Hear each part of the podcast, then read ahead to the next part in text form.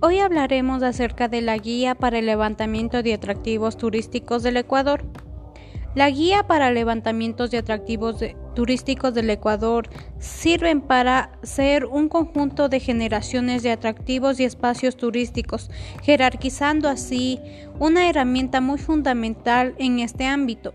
También sirve para definir los espacios y centros de asociatividad de las características y elementos del sitio turístico. Entre ellos tenemos la superficie, la ubicación, características propias de este sitio y elementos que nos puede ofrecer. El inventario de atractivos se de generación de, espacios turísticos del Ecuador se dividen en dos partes y tres anexos.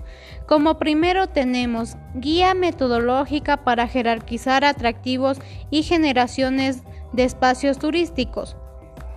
Como segundo tenemos guía para levantamiento de atractivos turísticos. Entre los anexos que se dividen tenemos como anexo 1 tenemos tipologías de espacios turísticos.